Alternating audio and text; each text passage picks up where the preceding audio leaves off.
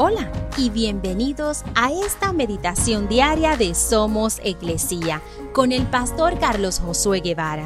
Mi nombre es Magali Méndez y queremos darte las gracias por permitirnos traer esta palabra de bendición a tu vida el día de hoy.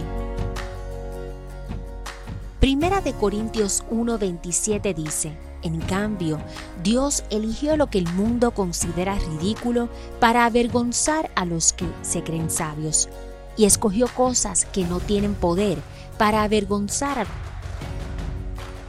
Dios usa cosas sencillas para construir naciones, ganar batallas y cambiar el mundo. Dios ha hecho gran parte de su historia de redención usando cosas sencillas y personas impotentes. Una pareja de ancianos, una canasta, un hombre con dificultad para hablar, el hijo menor, una niña humilde, un hombre pobre, pastores humildes, un bebé diminuto y la... ¿Por qué Dios obra así?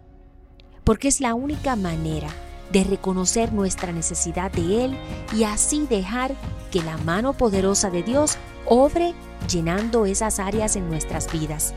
Si te sientes incapaz o impotente en la vida, entonces eres un gran candidato para que la mano de Dios obre en ti. ¿Lo necesitas? Invítalo a tu vida hoy.